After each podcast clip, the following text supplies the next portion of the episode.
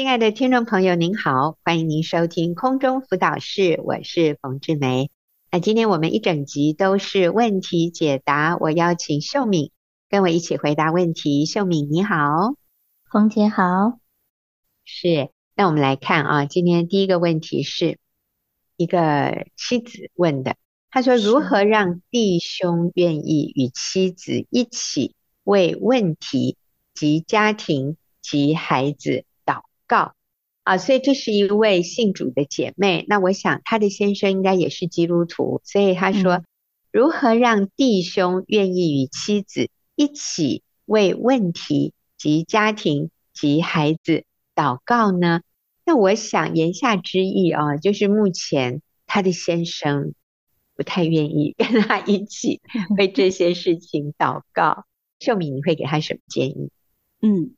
哎，我看到这个题目的时候啊，我就偷笑，因为我想有可能我们基督徒受到的这个教导哈，就是大部分就是说，弟兄应该为这个为家庭做属灵的头，要带领妻子全家祷告啊什么的，甚至于什么呃，要建立祷告的祭坛呐，就是会有这些教导。对对对。所以我在想，弟兄也有好大的压力哦。觉得如果他不擅长做这些哈，那我是想说，我们不要以先生有没有做到呃我们自己所期望的所谓的带领或者呃有没有属灵哈这些表现来判定先生属不属灵，或者这件事情先生有没有做对做错哈。就是或者这件事情是好跟坏这样，他不这样做就不好，他这样做才是好的等等的。那我我觉得就是回到做妻子的角色，就是我们里面是带着，就是上帝透过我们是帮助者，透过敬重顺服先生。我觉得我的意思是说，做妻子的去看重这些敬重顺服仰慕，比去要求先生。一定要来跟我一起祷告，来的更优先、更重要。嗯，那就是我们不论断先生，不去定罪先生，说啊，你都不跟我一起祷告，你都没有做好属灵的头或怎么样这样。嗯，那因为我觉得这不是一个律法，如果我们一旦变成一个律法，我觉得那个关系就会变得很紧张。做妻子的就是温柔接纳。我觉得是接纳先生，不管他是擅长，或者是他是目前属灵光景没那么好，我觉得就是接纳啦。然后就是仰慕。我我最近也跟姐妹们说，我说那仰慕里面是带着尊荣哈，我就说我们的神是很很愿意尊荣的。你从他创造天地开始，他看每样事情都是非常有价值、非常好的。他是一个很乐意尊荣、很乐意给予给予尊荣的这样的神，所以我觉得那个仰慕里面是带着极大的。尊荣就是看这个人是有价值的，是美好的。那我觉得就是很多的肯定接纳。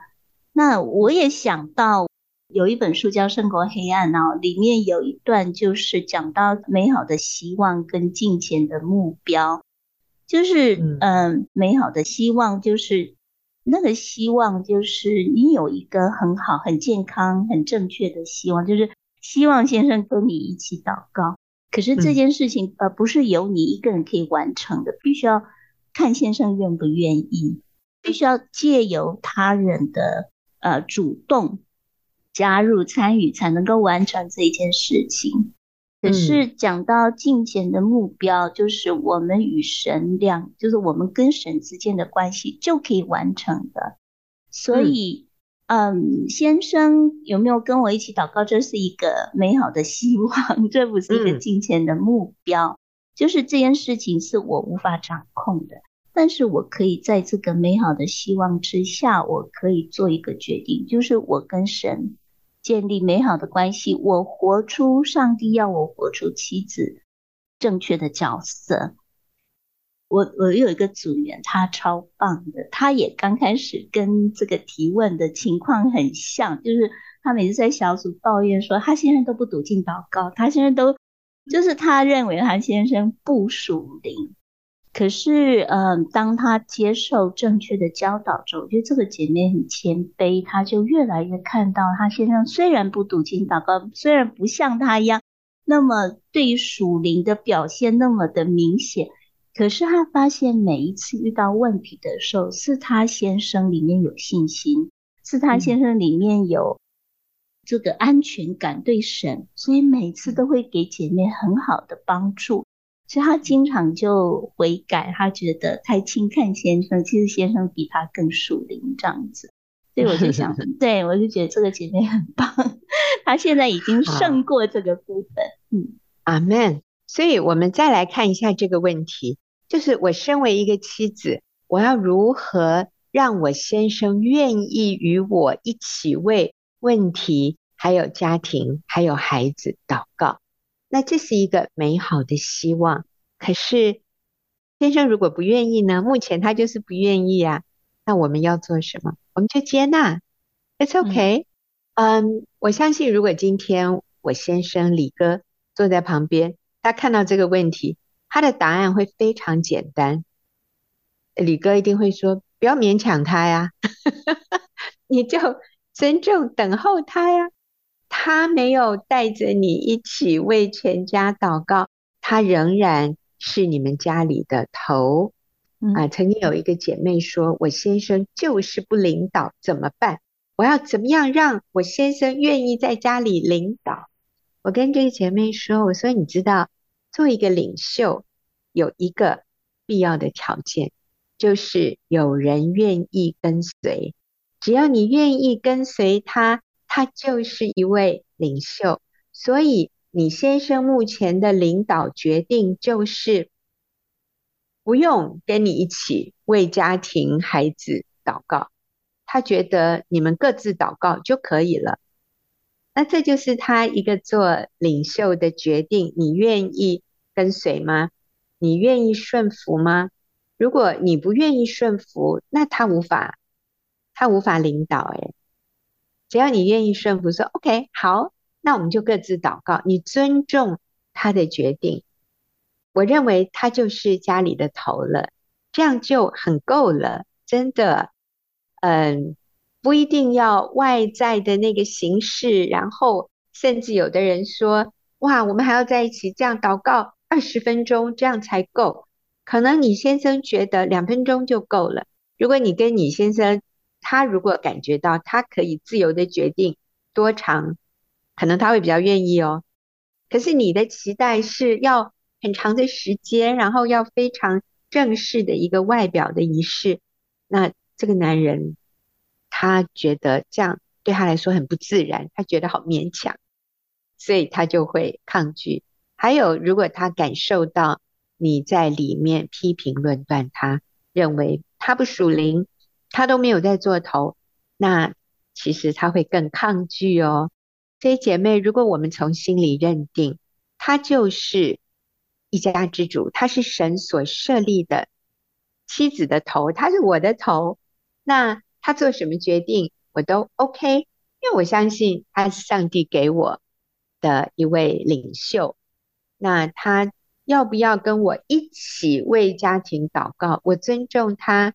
那你们各自祷告，难道上帝就不垂听吗？我觉得上帝不是一个这么小气的神。上帝看重的是我们的心。你愿意敬重顺服他，上帝就悦纳你的心。可是你带着很深的对丈夫的控诉不满来祷告，我觉得。诶，上帝说：“那姐妹，你就再等等吧，你知道吗？因为这个不是一个一个敬畏神的态度。我们来到神面前，如果很多是对丈夫的定罪、控诉与不满，上帝说：‘姐妹，那你先来悔改，你愿不愿意先改变，成为一个合神心意的妻子，然后再说与先生一起祷告。’所以，我们不是。”要那么看重外在的这些仪式，而是我们的心对不对？我们跟先生的关系是不是一个合一、和睦、甜蜜、美好的关系？我想那是更重要的。好，我们休息一会儿啊，等下再回来看下一个问题。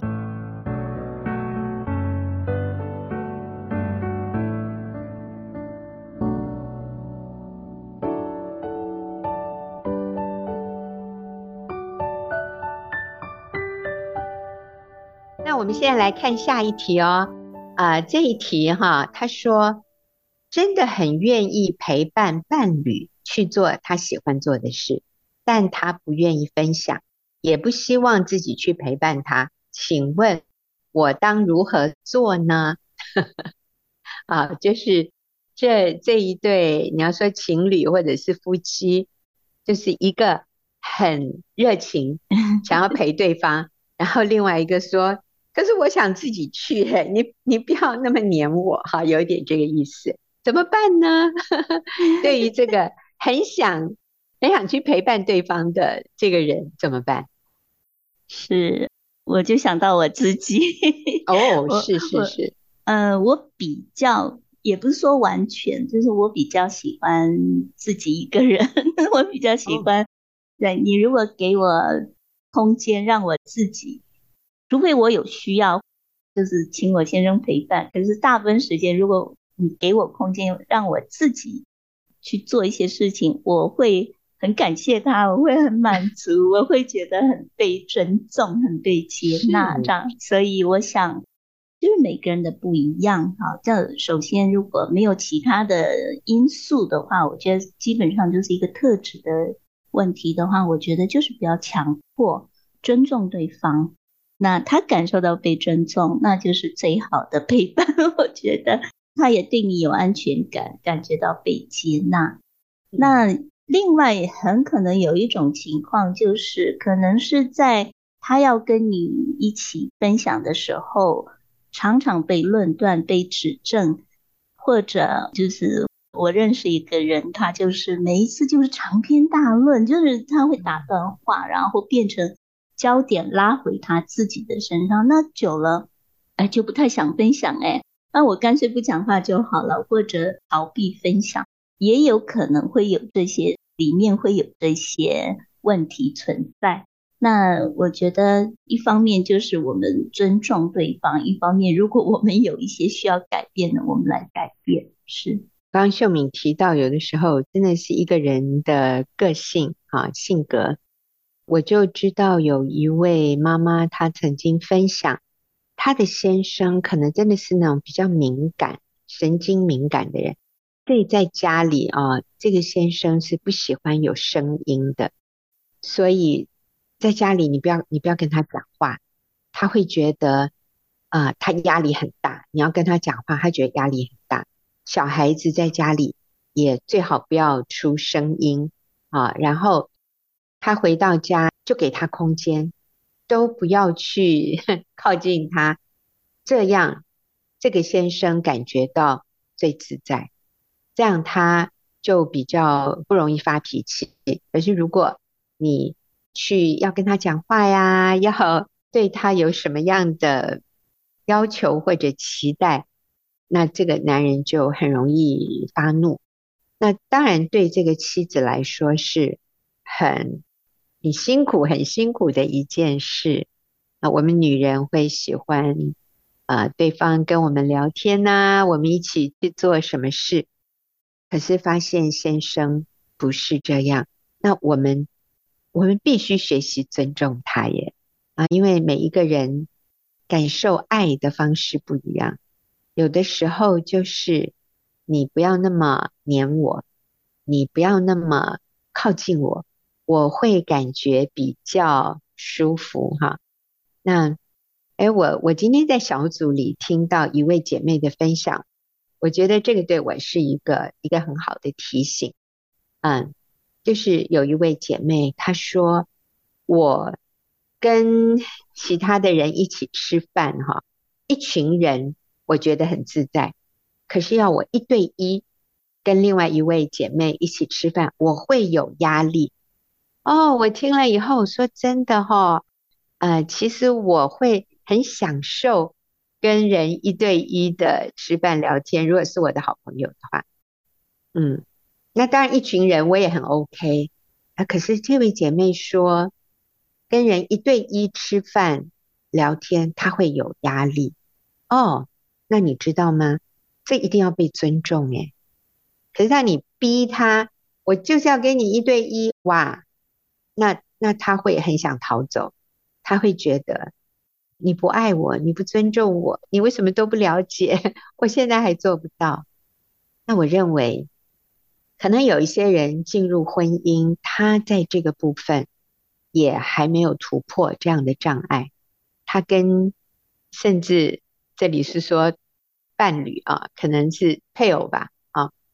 配偶跟他太亲密的时候，我觉得他需要一点时间来适应。那我们愿不愿意给他时间去了解、去尊重他，不让他有压力，一点一点的，我觉得把他引出来，让他发现，其实这个洞穴外面不是那么危险，洞穴外面其实是很安全的。你跟我在一起其实是很安全的，但你知道吗？这个一定要给对方时间哦。其实刚才前面那一题哦，就是要怎么样让先生跟妻子一起为家庭祷告。其实我以前也有这样的迷思，我觉得我先生应该主动，应该怎么怎么样的带着我们，或者带着我哈为。很多事情祷告，我觉得这样还像个领导，才像个领袖。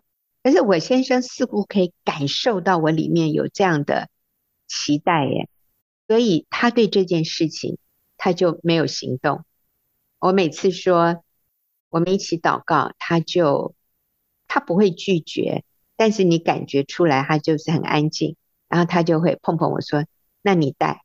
”我就觉得我不喜欢带，然后我就在碰他说，你带，他就说好，然后他就三言两语就结束，你知道吗？我心里想，这这也这也不是我想要的，你你知道吗？当对方觉得你对他有期待、有要求的时候，他就很有压力耶。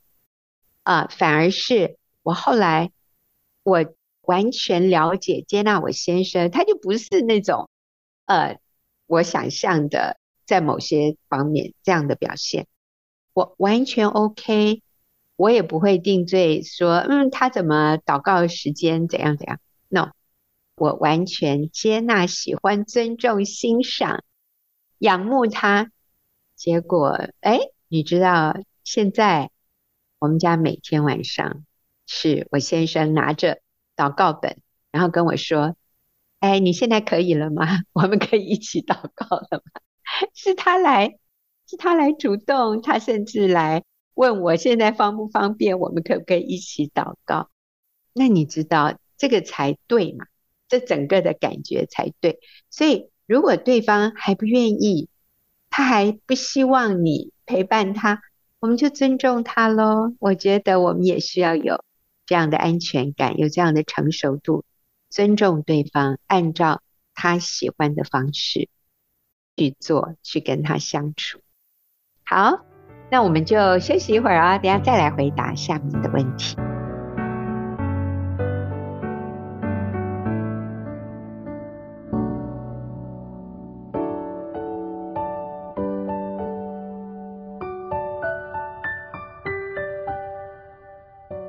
好，我们现在来看问题解答。那今天我要请一对夫妻尔康跟怡君。来帮我们回答这个问题。那我先来读这一个问题。我想这个问题哈，是一位年轻的姐妹，而且很可能，我想她应该是单身哈。她问了这样的一个问题，她说：“我们到底为什么需要婚姻？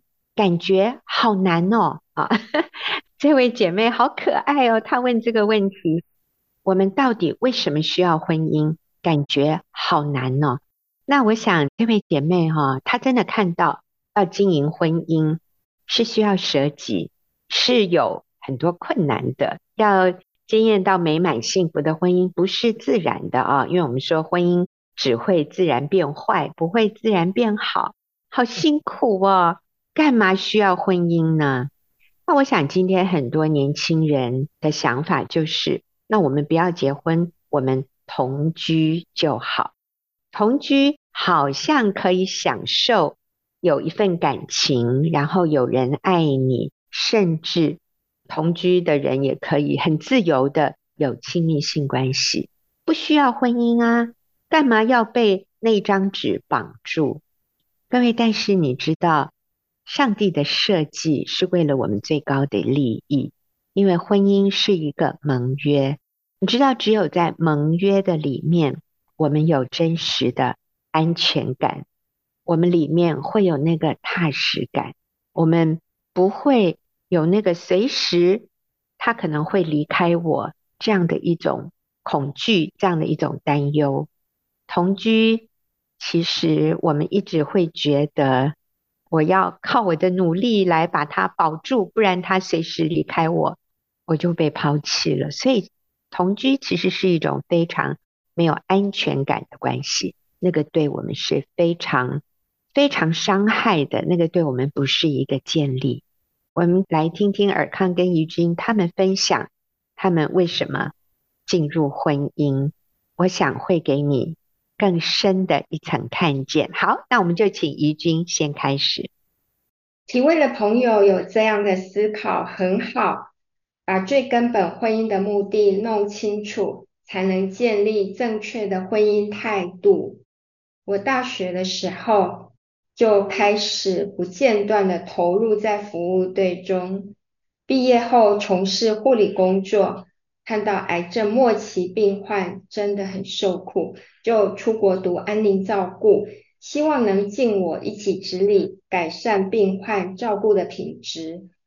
我是一位有梦想的女生，以为如此。就可以过有意义的人生了，也不认为自己需要婚姻了。可是神对我人生的剧本并不是这样。就在我即将出国深造前，认识多年情同手足的服务队伙伴，就是我的先生，跟我告白，我们结婚。后来我们成为基督徒，甚至最后我也舍弃了有意义的工作。回家当三个小孩的全职妈妈，终于明白我不是自己的神，神才是我生命的掌权者、管理者。我只要顺服与专注投入神为我人生的计划，就能经验丰盛有意义的人生。透过教会的课程，李长安、冯志梅老师婚姻课程，才了解男女除了彼此欣赏。互相吸引而想结婚以外，神设立婚姻是有很重要的目的，是借由夫妻的互动，彼此互补、帮助，深入体会基督无条件舍己的爱我们，进而活出神形象。如此，上帝的心意就能透过婚姻关系实现出来。上帝的心意是要我们。繁衍敬虔的世世代代，管理一切创造。婚姻超越个人格局，是有使命的，是极为有价值的。德国神学家潘霍华有句名言，翻译出来是这样：人并非以会改变的爱情去维护婚姻，而是以不变的婚约来维护爱情。所以每天都要做一个决定。就是今天比昨天更爱我的配偶，为他舍己，这是我们去天堂圣洁国度前天天的操练，长期的操练。我相信生命改变过程中的苦楚是自战自清的，会为我们披上基督的荣美，是很值得的。所以不要怕婚姻中一切的困难。好的。我想听完我太太这样子说完哈，我要说的是，幸福美满的婚姻，它并非是丰富有意义人生的一个必要条件。那么我就要问，那要成为一个有意义人、丰富而且有意义人生的必要条件，那是什么呢？我想我要说的是，顺服并且遵行神的旨意，然后活出神在你生命当中的计划，呃，这才是丰富有意义人生的一个必要条件。在这样的过程里面，神的计划，婚姻，神使用婚姻，啊、这个神圣的盟约，则是让神在你生命当中的计划能够顺利推展的一个一个环境。所以，婚姻本身它就是一个神设立的一个一个盟约，而这个盟约。是让神在你生命当中的那个计划能够被推展出来的那个环境。那在呃圣经创世纪当中，呃神看他所造的那个亚当，啊、呃、神说了一句话说，那人独居不好，于是神就为亚当造了一个配偶，也就是夏娃，也就是他的妻子来帮助亚当。所以婚姻是向世界来彰显神和人之间的一个盟约。也彰显了出那不离不弃神爱人的那个爱的关系，所以我们是按照神的形象所造的，而神的形象就是无条件的爱啊！我想在约翰一书三章十六节那里说到，主为我们舍命，我们从此就知道何为爱。那我们也看到，呃，甚至如同耶稣为我们舍命一样，那无条件的爱在当中被显明出来。因此，透过婚姻，我们可以来经历。神的爱在婚姻当中，不单单只是知道并且认同，呃，婚姻班里面的教导的内容，哦、不单单只是呃对着对方来诉说那彼此的感言，不是只是这样而已。在婚姻当中，必须要有一个更非常实际的一个爱妻子的一个表现，就像呃，我必须很努力的工作来负责养家，养家是男人的责任。所以我们必须很实际的爱妻子，我就必须要去做到这些，这是非常实际，而不是只是呃甜蜜的感言，是是必须的，那是生命，那是婚姻以及生命当中的滋养。但是男人要负起那个责任，我想这个也是神在我们生命当中的一个计划。所以活出神在我生命当中的计划，然后管理神所造的，以及养育敬虔的子女，这些等等。然后竭力的为主的事工而摆上，我想这些都是神在我生命当中，神在我这个男人生命当中他的一个计划。因此，神为我造了我的太太，那我们两个是非常非常的独特，我们俩非常非常的不一样，却能够在婚姻当中，如果合一，在神里面合一，就可以成就一个完美的婚姻。那是因为有神在当中，因此我就常常要需要提醒我自己，来为太太来感谢上帝。啊，感谢神让我能够跟我太太结婚，然后感谢神啊，太太是神赐给我最完美的礼物。然后呢，我要常常提醒自己，带着这样的心态来接纳我身边的这位美女，然后来珍惜她。其实这就是接纳，我接纳我的太太，我珍惜她，其实就是意味着我非常接纳主对我人生的计划。因为神在我的计划当中有一个很重要的，就是怎么样在婚姻当中与我。的太太合一，我想这个是呃今天的我们我们夫妻的回答。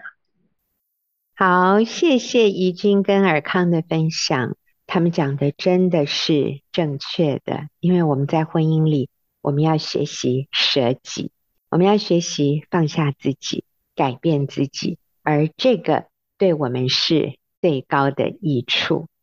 当我们学习舍己，我们成为一个更宽广的人。我们成为一个更成熟的人，我们成为一个信守承诺的人，然后我们会收我们栽种的果子。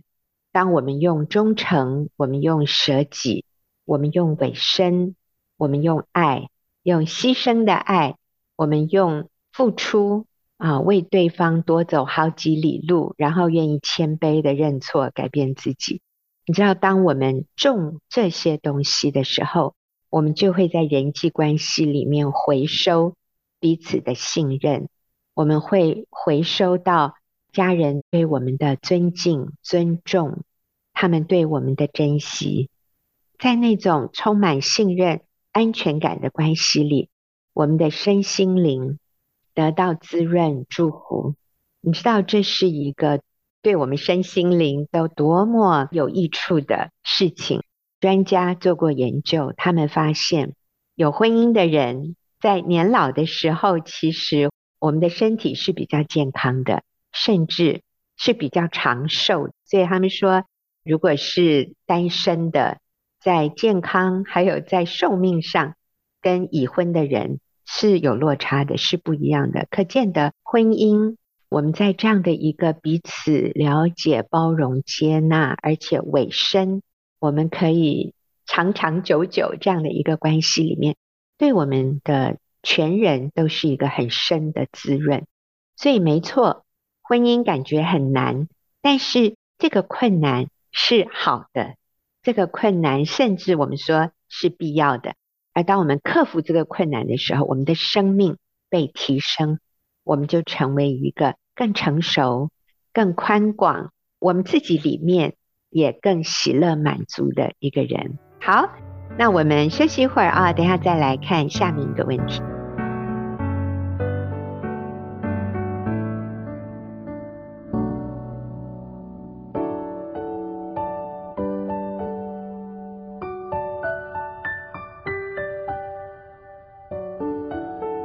好，我们再来看下面这个问题啊，是有一位男士提问的。他说：“太太对我有抱怨或不满时，应该如何回应呢？”那我这一题呢，就请到一位年轻的丈夫怡安来为我们回答。怡安你好，你好，大家好。嗯，是怡安，请问你结婚多久了？三年。三年啊，好，当。你太太或者过去啊，你的女朋友，她对你有抱怨或不满的时候，我想很多男生都会有这样的一个经历。哇，当女朋友或者太太向我们表达不满，好像整个人就变得好紧张，关系也变得好紧张。这位男士他想知道，遇到这种情况应该如何回应？那我们来说说看，一般的情况下，男生都如何回应呢？呃，我觉得在一般的情况下，也就是被女朋友或者是太太抱怨的时候，男生应该都会觉得蛮受伤的，然后会有生气、愤怒或者甚至自怜的一些感受。是，所以我也要提醒姐妹们哈，你知道吗？当你对你先生有不满的表达，可能是。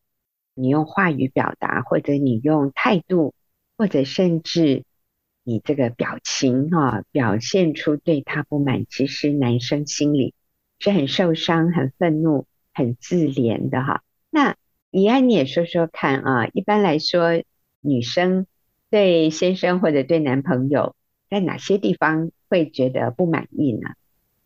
我觉得一般的女生比较可能会不满的地方。像是在一些特别的节日或者是纪念性的日子，如果没有一些表示的话，哦，那可能会有一些抱怨，嗯嗯，那或者是在外表上可能太随性或者是太邋遢一点，那在内在有可能个性太柔或者是太刚，我想都可能成为抱怨的一部分。嗯，对，好难哦，你看哈。太柔也不行，太刚也不行。哎呀，各位姐妹，我就是要提醒，其实我们做妻子，或者你是在跟这个男生交往的阶段里面，我们要学习接纳，我们要学习去看到对方的好。那如果我们对对方有很多的不满、抱怨，其实男生里面是觉得很受伤。好像泄了气，那甚至有的时候他会生气，他会很愤怒。你知道柔一点的男生哦，这时候就是安静不讲话了；刚一点的男生可能就是呛回来啊，也对你破口大骂。我想这个都不好，都是非常伤害关系的。好，但是无论如何，我们今天是从男生的角度来看，当一个。男生被女朋友或者被太太挑剔的时候，什么样的反应才是正确的，或者是正面的？那怡安结婚三年了，现在也真的是用正确的方式来回应，所以你是怎么正确的回应的？我想也给我们嗯男性的听众一些建议。我跟太太上了很多次的婚姻班，我想我就是用婚姻班。老师所教导、所分享的一些真理来回应。我想主要的重点就是在负面的情绪来的时候呢，可以学习用正面的表达，以及我们可以自己选择不受伤。我们可以将女朋友或者太太送回原厂修理。那这个原厂是指上帝的意思，上帝会负责。好，所以刚怡安就给我们三个重点：第一个，负面情绪正面表达；第二，选择不受伤；第三，送回原厂维修。哈，好，那你再帮我们多一点的解释和说明，负面情绪正面表达是什么意思？就是。我有一个负面的情绪，但是我要学习正面的表达，是这个意思吗？对，或者是对方丢来一个负面的情绪，那我可以怎么样正面的表达？嗯。好，那你再多可能给我们一个例子吗？呃，我记得有一次在家里，我们就是在做一般的家务事的时候，太太突然皱着眉头对我说。那怎么家中出现了很多蚂蚁呢？哇，那怎么办呢？我一时灵感一来，就回应太太说：“哦，一定是你的笑容太甜了。”所以呢，蚂蚁喜欢甜的东西，是不是？所以原来他是一个抱怨，说怎么家里出现这么多蚂蚁？他在讲到一个家里的问题，一个不好的一个情况。那你就用一个轻松的、正面的，啊，有一点像笑话一样来逗他笑。幽默。对，结果有用吗？我觉得这样回应的帮助呢，是我们不会陷在自己或者是彼此的情绪里面，然后我们这种小抱怨或者是小幽默结束之后呢，我们就可以同心协力的来面对问题。嗯。我在想哈，有没有可能对一个男生来说，当太太抱怨说我们家里怎么出现这么多蚂蚁的时候，突然这个男生会觉得太太是在怪罪他，一定是你做了什么，怎么会有这么多蚂蚁出现？或者是，哎呀，我们这个家实在是太糟了，这个房子太老旧了，怎么会出现这么多蚂蚁？所以好像。会不会有可能有的时候男生会把太太的抱怨解读成是对他的不满？有这样的可能吗？怡安？我觉得蛮有可能的，因为我是一个蛮容易受伤的人，所以第二个原则对我来说就很重要。第二个原则是选择不受伤。啊，所以像刚才类似这样的，譬如说我们家怎么这么多蚂蚁，或者这里怎么这么脏啊？哈，类似这样。就是我们有的时候会对号入座，觉得太太是在表达对我的不满，所以我要选择不受伤。好，那你帮我们说说看，选择不受伤是什么意思？我想选择不受伤，呃，意思就是当太太在表达某一件事情或者是心情的时候，不管是事情或心情，那她常常只是跟我们在分享她的一部分。我想，我们作为一个好的聆听者就很重要，而不是去觉得说太太是故意要伤害你。那他往往不是这个意思。那当我们聆听啊，接纳太太的感受或情绪的时候呢，其实许多事情都可以迎刃而解。所以，当我们不去把它解读成他是在攻击我，他是在批评、论断我。他只是想表达他心里的感受和想法，那就是第一个选择不受伤的第一个动作，就是他不是故意要伤害我啊。我们常常受伤，是因为我觉得他对我不满，我觉得他在怪罪我，我觉得他要我为这件事情负责。可是其实我们也可以选择不这么想，而是。他只是想告诉我他的感受。嗯，那我不知道怡安，你有没有一个例子呢？呃，有一次我们去水果摊买水果，但是没有去成。那回来的时候呢，太太就跟我说：“这个圣经中都说丈夫是太太的头，是家里的头。但我觉得你好像是脚诶。于是我就回应太太说，哦，其实我是脚头啦。那脚头就 是这个黑社会老大的意思。没想到太太就噗嗤一声，她也笑了出来。哎，所以原来这一句话听起来真的像是在在责备你，可是我想他只是因为没有买到水果，觉得很挫折，嗯嗯，是 在说出他里面的不高兴、不开心，但是并不是要伤害你，对不对？所以你就是又转了一个圈，就说。我是角头哈，原来他说，我觉得你不是头，你好像是脚。哎，我觉得这样子，男生听起来真的是有点不舒服啊。但你可以立刻把它转过来，好棒哦。所以负面情绪正面表达，选择不受伤。那第三个，送回原厂维修，那也请你举个例子。有一次我们回婆家的时候呢，太太跟我的妈妈有一些小别扭。我不知如何是好，但是我想到婚姻班教导的原则就是送回原厂修理。那原厂是上帝的意思，相信上帝会负责维修，而且我不要自己维修，因为我不是原厂，那我维修的话会越弄越糟，所以我就不断提醒自己送回原厂，送回原厂，送回原厂修理。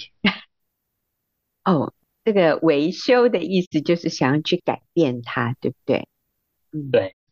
嗯，我们就不能改变别人，只能改变自己。那在刚刚、分享见证之前呢，我又知道这件事情有一个后续啊，因为在那个小别扭之后呢，太太有打给我妈，主动的道歉，于是就修复了关系。哇，你太太也好了不起啊、哦，真的还会主动打电话给婆婆道歉。我觉得这需要是一个很谦卑、很成熟的。年轻女孩子啊，呃，不管年纪多大了，反正年轻年纪大，能够愿意主动道歉，都是非常了不起的。我也想请怡安再多讲一点，送回原厂维修，意思就是我不要改变他。那通常男生会想怎么样改变太太？呃，如果我自己维修的话呢，我可能就会跟彼此说：“哦，妈妈没有恶意，或者是。”这个跟妈妈说，太太没有恶意，或者是说你就不要这样讲话了，这个一定是会越弄越糟的。你不要这样跟他讲话，或者你不要这样想，嗯、你就不要再解释了，他没有那个意思的，你误解他了。这个就是我们想要想要改变太太，想要自己。对，那你刚刚说。反而越弄越糟，那你心里跟自己说送回原厂，那所以你做了什么？我就在心里唱诗歌，因为要送回原厂。嗯，心里一直提醒我不要讲话，然后让太太、让妈妈都有时间自己去沉淀一下。是的，因为有的时候越讲越糟嘛。嗯嗯。